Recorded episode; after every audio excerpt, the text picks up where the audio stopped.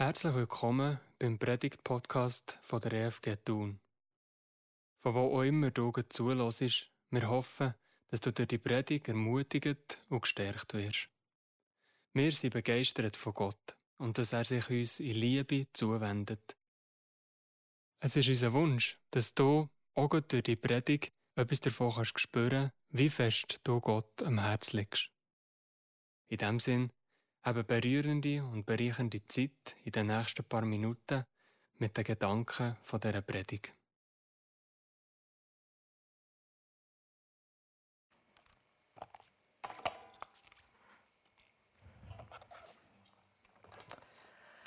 Guten Morgen miteinander. Einander Mut machen, einander gegenseitig aufbauen. Das ist eure aktuelle Themenserie und die gefällt mir mega gut. Und ich freue mich sehr, dass ich mithelfen darf, eure Kultur von der Ermutigung ein bisschen zu prägen heute Morgen. Danke für eure Einladung und euer Vertrauen.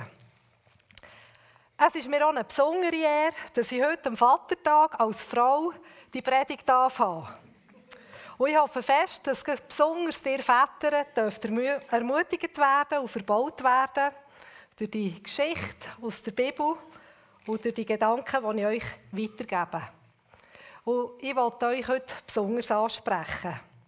Euch Väter. Und trotzdem möchte ich schon am Anfang vorausschicken, dass all das, was ich sage, das gilt für alle anderen auch. Und ich traue euch allen anderen zu, alle, die nicht Vater sind, dass ihr das schafft, die Aussagen, die Zusprüche, die Aufforderungen auch für euch zu adaptieren und für euer Leben mitzunehmen für die nächste Woche. Zum, zum väterlichen Viertag, da findet man ganze T-Shirt-Serien. Im Stil wie die drei hier. Vatertag, Tag der Helden. Oder egal was kommt, Papa macht alle platt. Oder ich bin Vater, was sind deine Superkräfte? Die drei Bilder die vermitteln ganz viel, was und wie ein Vater sollte sein, könnte sein, vielleicht sogar müsste sein und schüren doch einige Erwartungen. Sie strahlen viel Positives aus, viel Kraftvolles, Heldenhaftes und auch einen Preis Unverwundbarkeit und Perfektion. Ist es so?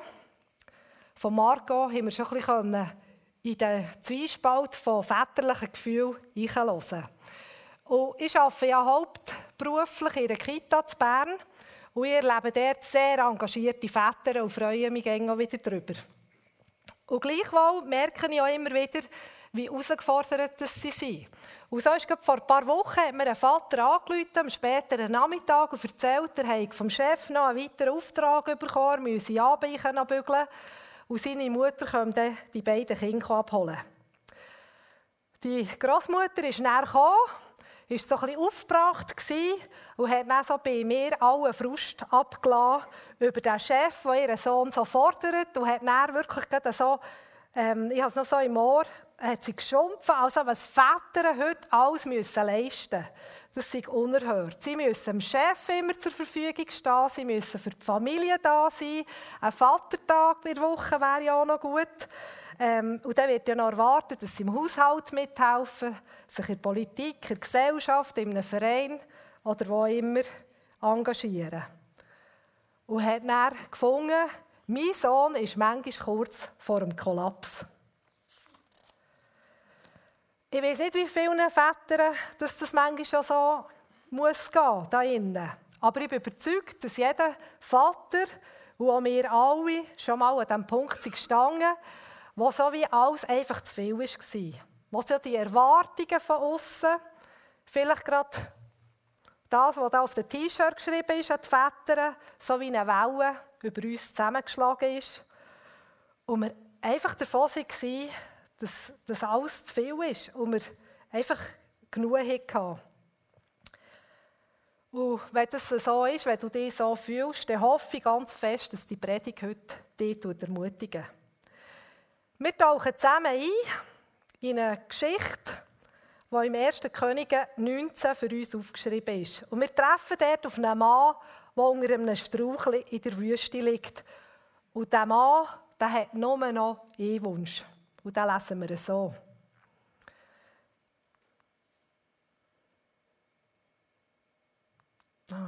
Oh. So.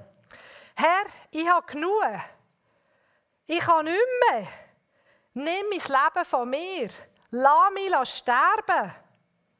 Weil ich bin auch nicht besser als meine Vorfahren. Wer ist der Mann, der so verzweifelt unter dem Strauch liegt, der so lebensmüde zu Gott schreit? Was ist im Vorfeld in seinem Leben passiert, wo ihn in ein scheinbar auswegsloses, schwarzes Loch hat gestürzt? Quasi in eine Depression mit Suizidgedanken. Wir lernen den Mann jetzt ein bisschen besser kennen und auch, was im Vorfeld passiert ist, und zwar anhand von einem kleinen Videoclip.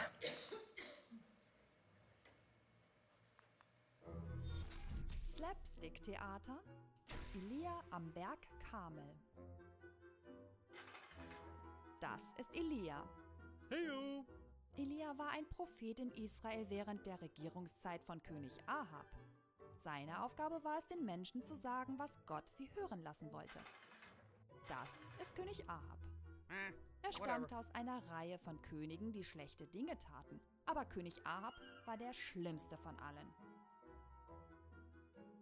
Er verführte die Israeliten dazu, böse Dinge zu tun und sie wandten sich von Gott ab und beteten einen falschen Gott mit dem Namen Baal an.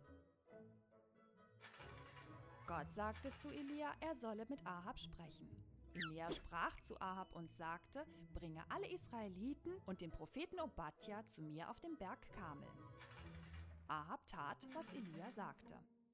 Dann trat Elia vor sie und sprach, wenn der Herr Gott ist, folgt ihm. Aber wenn Baal Gott ist, dann folgt ihm. Die Leute blieben ganz still. Elia bat um zwei Stiere und sagte den Propheten von Baal, dass sie sich einen aussuchen könnten, welchen sie Baal opfern möchten.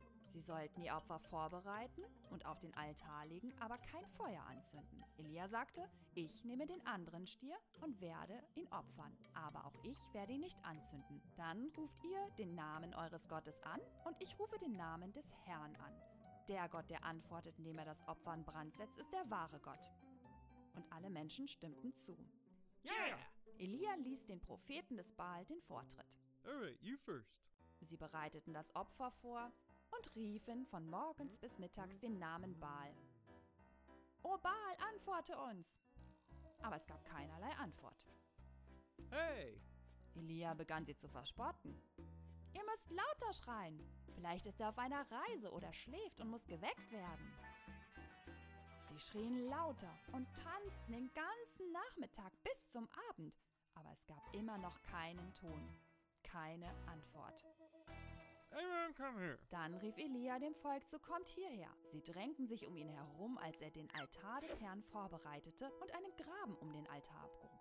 Er bat Männer, den Altar dreimal mit Wasser zu übergießen. Elia ging zum Altar und betete.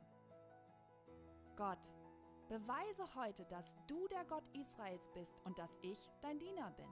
O Gott, antworte mir, damit diese Menschen wissen, dass du Gott bist und dass sie zu dir umkehren. Sofort schoss das Feuer des Herrn vom Himmel herab und verbrannte das Opfer, das Holz, die Steine und den Staub. Sogar das Wasser im Graben verschwand. Als die Menschen das sahen, warfen sie sich zu Boden und riefen, der Herr, er ist Gott. Ja, der Herr ist Gott.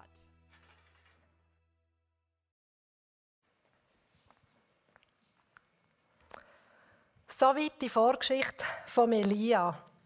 Der Elia hat dort auf dem Berg Karmel im Angesicht von diesen Bauspriester, und das waren 850 Mann, nicht nur so wenig wie im Film, hat er alles gegeben. Er hat sich für Gott und sein Anliegen total eingesetzt, dort auf dem Berg oben. Und ist dank Gottes Hilfe auch noch erfolgreich gewesen. Also ein Grund zum Freuden, zum, zum sich freuen, zum Feiern, zum Festen. Eine grosse Party wäre doch angebracht gewesen, zum Gott danken, zum ihn loben, zum, zum ihn anbeten, zum ihn feiern, zum sich darüber freuen. Stattdessen liegt der Elia in der Wüste unter einem Busch und hat Suizidgedanken, eine Todessehnsucht. Wie ist es dazu gekommen? Statt dass der König Ahab wirklich wäre umgekehrt, ist er zu seiner Frau zurückgegangen und hat ihr geklagt, dass der Elia alle Bauspriester hat umbringen Und seine Frau, die Sebel, die hat dem Elia darauf mit dem Tod gedroht. Also, wir merken, die Geschichte auf dem Berg oben, das Eingreifen von Gott, das hat mit dem Ahab und seiner Frau überhaupt nichts bewirkt. Es hat nichts gebracht. Es hat nichts mit ihnen gemacht. Es hat keine Herzensveränderung gebracht. Aus Angst vor dem, dass er sterben muss, vor dem Tod, aber aus Enttäuschung darüber, dass der Ahab nicht umgekehrt ist zu Gott, ist der Elia geflüchtet Richtung Süden. Richtung ins Königreich Juda, Richtung Berseba. Und dort ist er dann noch eine Tagesreise weit in die Wüste, wo er jetzt eben da unter dem Strauch unterliegt. Vor dem Ahab müssen zu flüchten, war für Elia nichts Neues. Das hat er schon ein paar Mal gemacht. Und darum hat er wahrscheinlich auch in dieser Situation wieder zu dieser Strategie gegriffen und ist auf und davon an einen sichereren Ort. Und im Gebiet Juda hat zu dieser Zeit der König reagiert, der mit Gott unterwegs war. Und dort hat sich der Elia wohler gefühlt und geschützt. Und dort liegt er jetzt eben unter dem Strauch, schreit und rennt vielleicht auch sein ganzes Elend raus. Was mich bei Elia in dieser Situation sehr angesprochen hat, ist Folgendes. Er hat zwar himmeltraurige Gedanken, er hat ein richtiges Gedankenkarussell von negativen Gedanken, die so richtig in eine Abwärtsspirale führen aber er macht das Elend nicht mit sich selber aus. Er dreht sich nicht um sich selber, sondern er hat ein lebendiges Gegenüber, wo er den Frust deponiert. Nämlich der lebendige Gott. Wir lesen nämlich am Anfang, Herr, das Wort Herr ist im Hebräischen wiedergegeben mit Jahwe. Jahwe ist der Gott, der Mose am Berg Sinai begegnet ist und sich so mit dem Namen vorgestellt hat. Was bedeutet, ich bin für dich. Ich bin für dich da. Also, der Elia hat sich an den Gott gewendet, der für ihn da ist. Er hat geschrauen, Herr, bist jetzt da für mich, mit anderen Worten. Das ist der Unterschied von Jammern zum Klagen, den er hier eben macht. Klage hat es Gegenüber, nämlich Gott. Das Jammern dreht sich nur um Probleme und um uns selber. Ich habe Ende Juli noch mal eine Predigt hier bei euch und werde dort auf das Thema Klagen und um, um eine, auf einen Klagenpsalm mit euch noch eingehen und mit euch anschauen. Ich bin sicher, wir alle wir können uns mit dem Elia immer mal wieder identifizieren. Es gibt gäng wieder Momente, wo wir am liebsten eine Bettdecke über den Kopf ziehen und ins Küsschen schreien und einfach sagen, ich habe so genug. Es längt. Ich kann nicht mehr. Ich mag nicht mehr.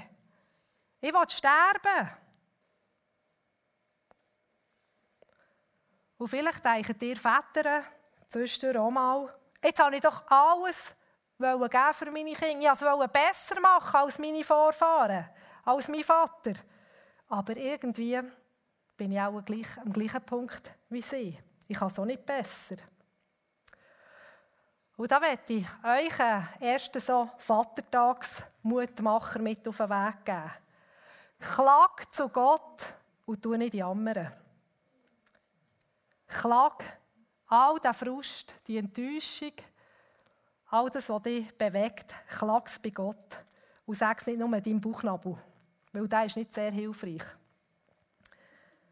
Nimm dir den Elia zum Vorbild der zu Gott ist gegangen, der sich an Gott gewendet hat in dieser Situation und wirklich Gott hat angesprochen. Gott, ich habe nicht mehr. Gott, ich habe genug. Und genau das dürfen wir auch machen. In jeder Situation, wo wir sind. Liebe Väter, wo neigt ihr heute zum Jammern? Was ist es euch darum? Wo mögt ihr nicht mehr? Oder ist euch alles zu viel im Leben, im Alltag? Oder wo seid ihr vielleicht auch enttäuscht über euch selber und denkt vielleicht, ihr seid doch nicht besser als eure Väter? Ich lade euch ein, wie der Elia zu Gott zu kommen. Zu dem Jahwe-Gott, zu dem Gott, der für euch ist. Zu dem Gott, der für euch da ist. Wo ihr euch dürft geben, wie ihr seid, wo ihr dürft reden, wie es euch Mut ist, wo ihr euch eure Bedürfnisse dürft äußern. An dieser Stelle eine Klammerbemerkung. In einer Kultur von Ermutigung dürfen wir das so zusammen üben, dass wir einander liebevoll und bestimmt darauf aufmerksam machen, dass wir das Jammern unterlassen. Wir sind sehr schnell im Jammern, ich kenne das von mir. Wir dürfen einander viel mehr einladen und ermutigen, zu dem Gott gehen, zu dem lebendigen Gott, der für uns da ist, der für dich da ist, der für uns ist. Und ihm unsere Situation zu klagen. Vielleicht auch gemeinsam in einem Gebet. Und das wird ja nach dem Gottesdienst wieder möglich sein, dass Leute hinterstehen und gerne mit euch beten und mit euch klagen. Zurück zum Elia. Nach der Klage passiert Folgendes. Dann legte sich Elia hin und schlief unter dem Strauch ein. Plötzlich berührte ihn ein Engel und sagte zu ihm, Steh auf und iss. Elia blickte um sich und sah ein Stück auf heißen Steinen gebackenes Brot und einen Krug Wasser bei seinem Kopf stehen. Also aß und trank er und legte sich wieder hin. Da kam der Engel des Herrn ein zweites Mal, berührte ihn und sagte, Steh auf und iss, denn vor dir liegt eine lange Reise. Elia erhob sich, aß und trank, und das Essen gab ihm genug Kraft, um 40 Tage und Nächte bis zum Berg Gottes, dem Horeb, zu wandern. Dort fand er eine Höhle, in der er die Nacht verbrachte. Gott reagiert auf die Klage von Elia. Er erweist sich auch in dieser Situation als der Jahwe-Gott, der für seine treuen Diener da ist. Geduldig und liebevoll kümmert sich er in Form von einem Engel oder von einem Boten, kann man übersetzen, um ihn. Er macht ihm keine Vorwürfe. Wieso bist du abgehauen? Wieso hast du nicht mit meiner Kraft gerechnet? Nein, er macht keine Vorwürfe. Er kommt einfach her, gibt ihm zu essen und stärkt ihn so. Und ich denke, das wird vielen Männern sympathisch sein. Gott macht keine Gesprächstherapie hier. Er macht etwas Handfestes, er handelt. Indem er ihn durch einen Engel berührt, im Tank auflegen. Er bringt ihm Wasser, er bringt ihm Brot zum Stärken. Der Engel versorgt Elia an dieser Stelle mit den Grundnahrungsmitteln. Und weil er mit einem vollen Magen die Welt vielfach schon wieder ein besser aussieht, ähm, kann, er auch kann er sich auch wieder in Bewegung setzen. Ja, die Berührung und die Nahrung hat das Herz von Elia gestärkt, nicht nur der Körper. Er hat um ein Licht gesehen am Horizont, er hat eine Perspektive gehabt und ist weitergezogen. 40 Tage lang und 40 Nächte lang. Und er ist auf dem Horeb gelandet. Der Horeb ist auch besser bekannt wahrscheinlich als der Berg Sinai. Das ist der Berg, wo Gott Mose schon begegnet ist. Der Berg von der Begegnung mit Gott. In euren letzten Predigten ist etwa mal eben das Bild vom Thermometer, vom Thermostat erwähnt worden. Und ich bin sicher, dass der Engel für Elia nicht nur einfach ein Thermometer war, quasi ein Fiebermesser, das seinen körperlichen Zustand beurteilen Nein, der Engel, der Bote von Gott, ist gekommen und war für Elia ein Thermostat, der seine Betriebstemperatur wieder in grünen Bereichen reguliert hat. Und darum ist so meine zweite Vaterschafts- oder mein zweiter Vatertagsmutmacher der, du die Thermostaten in deinem Leben beobachten und du darfst selber ein Thermostat für andere sein. Thermostaten in deinem Leben beobachten, also die Menschen um dich herum, die Gott wie einen Engel schickt, den er schickt, um dich zu ermutigen. Oder Sarah Schmidt hat es vor ein paar Wochen hier in ihrer Lebensgeschichte so gut erzählt oder so gut zitiert. Verwünscht Menschen dabei, wie sie dir gut tun. Das hat mich sehr angesprochen. Weil hinter diesen Menschen um uns herum steckt Gott selber, der dich ermutigen will. Den er geschickt hat, um für dich da zu sein und dir eine göttliche Begegnung zuzukommen. Ich werde euch zu beiden Thermostaterleben, äh, Thermostat-Aufforderungen ich euch ein Erlebnis erzählen. Nach meinem Studium auf dem Bienenberg habe ich dort eine zehnwöchige Jüngerschaftsschule geholfen leiten, habe dort Co-Leitung übernommen. Und das waren zehn sehr intensive, aber auch sehr schöne Wochen, die habe ich sehr gut in Erinnerung. Es war eine Gruppe mit etwa 15 Leuten, als junge Leute, die so eine Auszeit machen vor dem Studium oder wie auch immer. Es war eine Zeit vom intensiven Zusammenleben, zusammen im Unterricht hocken, zusammen ganz viele Themen bewegen, Lebensfragen stellen. Und meine Aufgabe war so, mit jedem einzelnen Teilnehmer immer wieder auch das Gespräch zu suchen, sie da drinnen zu begleiten. Und da kann ich mich an eine Situation erinnern, wo ich wirklich so, das war etwa die Hälfte, wo ich nicht mehr mögen. Ich war wirklich fix und alle, es ist mir wirklich gegangen wie Elia. Ähm, ich habe mich ins Zimmer zurückgezogen und ich habe nichts mögen. Ich habe das Gefühl, ich reise ab, ich kann hier nicht mehr, ich bin, ich bin für nichts überhaupt. Und in dieser Situation innen hat mir Gott quasi so Thermostat geschickt. Oder zwei Engel, und zwar einen paraguayischen und einen österreichischen. Ich nenne sie noch heute so. Es waren so Frauen, die äh, sie Studentinnen im theologischen Seminar aus Österreich und Paraguay. Und die sind bei mir an die Tür klopfen, haben mich rausgelockt. Und ich bin zuerst noch bin ich, habe ich gar nicht mitwollen. Ich habe gefunden, lasst mich jetzt einfach in Ruhe, ich brauche meine Ruhe und meinen Frieden.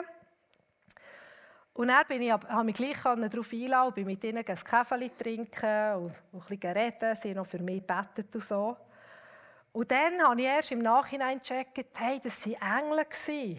Die hat Gott mir geschickt, um mich wieder ermutigen, um mich wieder aufzubauen. Und ich habe wieder Perspektiven und konnte vorwärts gehen. Darum Augen auf im Alltag. Wo sind die Leute um uns herum, die Gott schickt, um uns zu ermutigen? Sie sind da. Umgekehrt hat Gott mich auch schon als Thermostat, als Engel für andere Menschen gebraucht. Eine Arbeitskollegin von mir, die wohnt ziemlich direkt neben der Kita. Und sie hat etwa vor zwei, drei Wochen hat sie einen Todesfall in der Familie ist das nicht arbeiten Und in der Mittagspause hatte ich den Eindruck, Edi, gang dort Leute, gang mal schauen, vielleicht ist sie um, vielleicht auch nicht. Und ich habe gelitten bei ihr an der Haustür, einen Moment gewartet, dann ist oben das Fenster aufgegangen und sie, sie schaut raus, eine ganze Stunde geschaut und er ist, ihr erster Satz war, Edith, du bist wie ein Engel. Und ich bin dann zu ihr gegangen, nur etwa eine halbe Stunde, gar nicht viel länger. Und dann erzählt sie mir, dass sie so verzweifelt war, über diese Beerdigungsvorbereitungen, wo sie doch nicht erfahren sind und keine Ahnung haben, was sie da alles machen müssen. Sie sind alles über den Kopf gewachsen. Und sie haben wirklich so vor, sich hergesäufzt, oh Gott, jetzt könnte ich Engel brauchen. Und in diesem Moment habe ich gelitten. Mich, mich hat das sehr berührt. Ich habe nicht viel gemacht dort. Ich habe zugelassen, ich habe sie, ich habe sie umarmt, ich ähm, habe Mut versucht zu sprechen, von Gott her. Und sie hat, sie ist ganz, hat ganz anderen Gesichtsausdruck gehabt, als ich rausgegangen bin. Zurück zu den Vätern. Liebe Väter, auch wenn ihr gerne als starke und unabhängige Männer durchs Leben geht, die Schwierigkeiten auch gerne mit euch selber ausmachen, wollte ich euch ermutigen, verpasst die Thermostaten nicht in eurem Leben. die euch helfen, eure Betriebstemperatur zu regulieren. Die Leute sind ein Geschenk von Gott für euch. Er selber wird euch durch sie begegnen und euch ermutigen. Und es ist auch eine Stärke, die eigene Schwachheit oder zu versagen oder Bedürf Bedürfnis zu äußern und die Hang von einem Freund auf der Schulter zuzulassen und sich zu stärken und zu nähren und dabei Gott zu begegnen. Da mache ich euch ganz fest Mut dazu. Und gleichzeitig tue ich euch auch sehr ermutigen, dass ihr Gelegenheiten nützt für Menschen in eurem Umfeld und dass sie ganz sicher eure Kinder ein Engel sein und sie durch eure Aufmerksamkeit und Zuwendung dürfen erleben. Da ist ein Gott, der für mich ist. Da ist ein Gott, der für mich da ist. Gehen wir weiter in der Elia-Geschichte. Die Bibel lässt offen, ob Elia seine 40-tägige Wanderung seine oder Gottes Idee war. Hat ihn Gott der den Berg von Begegnung geführt, um ihm einfach nochmal zu begegnen, obwohl er ein wuchtiges Erlebnis hatte auf dem Karmel oben? Oder hat Elia seine Sehnsucht nach Gott in dort an den Berg getrieben? So oder so ist der Elia auf dem Horeb angekommen und wir lesen, dass er dort eine Hölle hat gefunden wo er die erste Nacht hat verbracht Und ich so ein bisschen schmunzeln und dachte, wie gut passt das Höllenbild zum Vatertag. Den Männern wird ja attestiert, dass sie ab und zu ihre Hölle brauchen, um sich zurückzuziehen. Ein Rückzugsort, sei das eine Hölle, sei das auf das Bike, sei das sonst irgendetwas, was auch immer so für das aktuelle Tagesgeschehen durchzuteichen und dabei Lösungen zu suchen. Und genau in dieser Hölle, an diesem Rückzugsort, ist Gott einem Elia wieder begegnet und höchst persönlich das Mal. Gott fragt ihn, was tust du hier, Elia? Was willst du? Was machst du hier, Elia? Und was willst du? Ähm, Elia, seine Antwort hat mich noch speziell gedacht. Es hat mich fast gedacht, wie er sich von dieser Frage ein bisschen in Ecke gedrängt fühlt. Er fährt sich ein Stückchen weit so ein bisschen an verrechtfertigen und hat gedacht, ja genau, das ist doch das, was ich auch kenne. Dass wenn so eine Krisensituation ist, dann fange ich mich an verrechtfertigen oder versuche, mich ein, ein besseres Licht zu rücken und andere vielleicht ein kleines schlechteres. Und das war bei Elia genau gleich. Gewesen. Ich habe dem Herrn von ganzem Herzen und mit großem Eifer gedient, denn die Israeliten haben ihren Bund mit dir gebrochen. Sie haben deine Altäre niedergerissen und deine Propheten getötet. Ich allein bin übrig geblieben und jetzt wollen sie auch mich umbringen. Ich bin sicher, wir Menschen hier an dieser Stelle würden da eine mega Diskussion starten. Eine endlose äh, äh, Diskussion, wo man genau auseinanderbeindeln wer hat jetzt was gemacht, wer hat jetzt was gut gemacht, wer hat was nicht gut gemacht, ähm, wer ist die Schuld in dem, wer hat die Schuld da, wer muss vielleicht mehr leiden, wer ist der Ärmste in dieser Situation. Aber Gott ist so anders. Er ist gnädig, er lässt sich da gar nicht auf eine Diskussion ein. Er lässt dem Elia zu und gibt ihm als Antwort keine Worte, sondern wieder, etwas Handfestes, etwas Erlebbares. Also hier wieder keine Gesprächstherapie. Gott reagiert da eher mit einem erlebnispädagogischen Ansatz. Er redet nochmal zum Elia. Geh hinaus und stell dich auf den Berg vor den Herrn, denn der Herr wird vorübergehen. Gang raus aus deiner Höhle und stang her, dort auf dem Berg. Gott wird vorbeigehen. Gott lädt Elia damit ein, alles Vergangene einmal hinter sich zu lassen, wieder hoch zu schauen und vorwärts zu schauen. Daraufhin ist Folgendes passiert. Zuerst kam ein heftiger Sturm, der die Berge teilte und die Felsen zerschlug vor dem Herrn her. Doch der Herr war nicht im Sturm. Nach dem Sturm bebte die Erde, doch der Herr war nicht im Erdbeben. Und nach dem Erdbeben kam ein Feuer, doch der Herr war nicht im Feuer. Gewaltige Naturphänomene wie Feuer, Erdbeben sehen wir im Alten Testament an paar Stellen, wo Begleiterscheinungen sind von einer Gottesbegegnung, wenn sich Gott den Menschen offenbart. Hier sind es nur Vorboten bei Elia.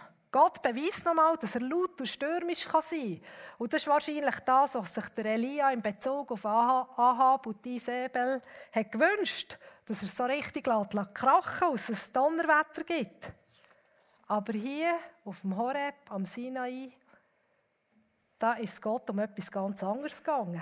Es ist ihm um seinen Diener Elia gegangen, der so entmutigend war, der niedergeschlagen war, der in einer Depression gesteckt Und ihm, der sich gelähmt und unfähig hat gefühlt hat, er genau in dieser Höllezeit begegnen, ihn wieder aus dieser Hölle rauslocken und ihn zurück in seinen Dienst holen, dass er weiter als Thermostat in Einsatz gehen kann. Der äußere Sturm, das Erdbeben, das hat gerade Elia sein Innenleben wiedergegeben. Der Abfall von Gott, vom Ahab, das hat Elia erschüttert. Sein leidenschaftliche und eifrige Feuer dort auf dem Karmel oben, wo er alles hat gegeben das hat scheinbar vergeben gebrannt. Und der Sturm hat, seine, hat in seinen Emotionen und Gedanken getoset. Und in diesem Sturm, in diesem Erdbeben und im Feuer, hat sich Gott das mal nicht offenbart, sondern folgendermaßen. Und nach dem Feuer ertönte ein leises Säuseln. Als Elia es hörte, zog er seinen Mantel vors Gesicht, ging nach draußen und stellte sich in den Eingang der Höhle. Im leislichen Säuseln, im zarten Flüstern, in einem so murmelnden Geräusch, kann man so übersetzen, ist Gott einem Elia begegnet, mit in seinem inneren Sturm inne und hat seine Seele zur Ruhe geführt. Es ist still geworden. Es ist ruhig geworden im Elia. Frieden ist eingekehrt. Ich bin überzeugt, dass hier der Elia ganz neu von Gottes Geist ist erfüllt wurde berührt und erfrischt und belebt worden. Einfach so. Einfach so. Der Elia hat nichts darum getan, er hat nicht darum gebetet, er hat nichts dazu beitragen Es war Gottes Entscheid, am Elia zu begegnen in diesem Moment. Und ihm so einen Moment von der Begegnung, von der Stille, von der Ruhe, vom Frieden zu schenken. Ein Moment voll Gnade, so ein heiliger Moment, wo er auch ein Auftrag ist daraus herausgewachsen. Der Elia hat nämlich den Auftrag gefasst, zwei neue Könige und seine Nachfolger Elisa in ihre Dienste zu rufen, sie freizusetzen und zu berufen. Also wieder voll als Thermostat unterwegs zu sein. Und er hat hier seine Rückreise näher antreten. Der Elia ist in diesem Moment von Gott fest gesegnet und reich beschenkt worden für Nero, für andere wieder ein Segen zu sein. Und das führt uns zum dritten und letzten Vatertagsmutmacher. Und das ist ein Zuspruch von Gott selber, wo Gott viele, viele Jahre vorher dem Abraham hat gegeben Aber dieser Zuspruch, der hat nicht aufgehört. Der ist über die Zeit von Elia raus, bis in die heutige Zeit ist er aktiv. Der Mutmacher knüpft beim zweiten an und bringt noch deutlicher Gottes Handeln durch uns Menschen zum Ausdruck. Und der lautet so. Gott spricht zu dir, ich will dich segnen und dich zum Segen für andere machen. Ich will dich segnen und dich zum Segen für andere machen. Liebe Väter, achtet das nächste Mal in eurer ganz persönlichen Hölle auf Gottes Begegnung. Rechnet dort mit ihm. Gott will euch dort in der Stille, in der Ruhe, wenn ihr euch zurückzieht, begegnen und euch segnen, dass ihr dann auch wieder ein Thermostat für andere dürft sein. Ganz sicher auch für euer Kind, wo ihr ihr Vater seid, aber auch für alle anderen Menschen in eurem Umfeld. Er will euch brauchen, um andere Menschen zu ermutigen, freizusetzen und zu fördern. Und so gut zu wissen, Gottes Segen für euch hängt nicht von euren äußeren Umständen ab, sondern von eurer Liebe zu euch. Und dass er gern gibt, auch gerade sein Segen, seine unverdiente Zuwendung. In einer Kultur von Ermutigung darf auch nicht fehlen, dass wir füreinander beten, füreinander vor Gott einstehen, ihm füreinander danken, aber ihm auch im Namen, in seinem Namen der Segen zusprechen. Und das ist jetzt der Moment, wo ich das gerne für euch Väter tun will. Und ich wünsche mir so fest, dass es ein Moment ist, wo sich Gott erbarmt und vorbeizieht bei jedem von euch. Und euch berührt. Euch einen Moment von Stille, von Ruhe, von Frieden, vom Frieden scheicht. Dass ihr dürft spüren, er ist da, er segnet euch. Und darum lade ich jetzt am Ende dieser Predigt alle Väter ein, dafür vor die Bühne zu kommen. Und dort tue ich gerne für euch beten. Und die anderen, die am Platz bleiben, die dürfen gerne im Herzen mitbeten. Seid so gut.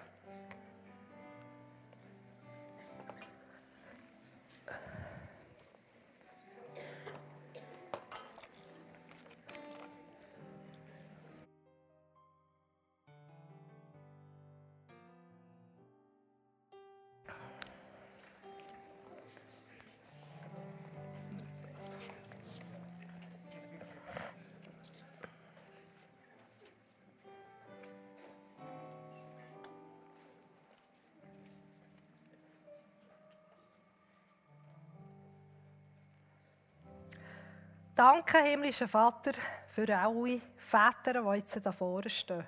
Danke dir, dass sie Vater dürfen sein und dass du sie durch ihr Kind oder mehrere Kinder reich beschenkt hast. Danke, dass sie aber in erster Linie auf einmal geliebte Söhne von dir, dem himmlischen Vater, dürfen sein. Schenk du ihnen diese Gewissheit immer wieder ganz fest in ihr Herz. Sicher. Lass du sie dein Vaterherz ganz neu spüren und hören schlagen. Dass sie sich an dem orientieren dürfen. Und so bitte ich dich einfach um deine Gnade, dass sie ihren Kindern ein guter Vater dürfen sein. Und ich bete, dass sie ein Wegweiser dürfen sein auf dich, auf den himmlischen Vater. Und dass es ihren Kindern Ring darf fallen, dich als Vater zu sehen und sich dir anzuvertrauen. Ich bete dafür, dass alle Väter die Herausforderungen von ihrem Leben offen und ehrlich vor dir dürfen bringen. Dass sie vom Jammern weg, weg her zum Klagen vor dir dürfen kommen. Dass sie ganz ehrlich dürfen sagen, wie es ihnen zu Mut ist. Dass sie dich, der Gott Jahwe, der für sie da ist, dürfen anrufen und dürfen gehört finden bei dir. Und ich bitte um das Geschenk von deinem Heiligen Geist, das wie ein sanftes Flüstern ihnen begegnet, gerade in ihren Höllenzeiten. Und Gott, ich bete auch für Menschen, so Thermostatmenschen in ihrem Umfeld, und dass sie die dürfen sehen und dürfen zulassen. Menschen, die du ihnen schickst und Zeiten stellst, um sie zu ermutigen, um sie zu stärken, um sie zu begleiten. Und ich bete aber auch darum, dass sie dürfen so Menschen sein, anderen zu einer angenehmen Lebenstemperatur dürfen verhelfen. Allen voran, gerade ihren Kindern. Ich bete aber auch für die Männer, die gerne der Vater sein der Vater werden, was nicht möglich ist. Dass du sie an diesem Vatertag besonders trösten Dass du sie berührst in ihrem Schmerz und dass du ihnen Menschen schickst, die sie dürfen die Vaterschaft an ihnen leben Der Herr segne und beschütze euch. Er schaut euch freundlich an und schenkt euch seine Liebe. Sein liebevoller Blick liegt auf dir. Er sei euch nach und gebe euch Frieden. Der Herr segne euch reich und mache euch zum Segen für andere. Amen. Wir hoffen, dass du durch die Predigt gestärkt und aufgebaut bist worden. Die Predigt kann man übrigens jeden Sonntag auch live miterleben. Immer um 10 Uhr feiern wir zusammen Gottesdienst im Burgsaal an der Burgstrasse 8 in Thun. Nebst der Predigt prägen Musik und Anbetung, Gebet und kreative Elemente unsere Gottesdienste. Für die Kinder findet parallel ein liebevoll gestaltetes Kindergottesdienstprogramm statt. Nach dem Gottesdienst können bei Kaffee und Gipfeli und ab und zu sogar bei einem einfachen Menü neue Kontakte geknüpft und alte Freundschaften gepflegt werden. Wir freuen uns, wenn du beim nächsten Mal wieder dabei bist. Sei es beim nächsten Podcast oder auch live zu Besuch im Burgsaal. Herzlich willkommen. Bis dahin wünschen wir dir nur das Beste. Möge Gott dich mit seiner Liebe und Nähe begleiten.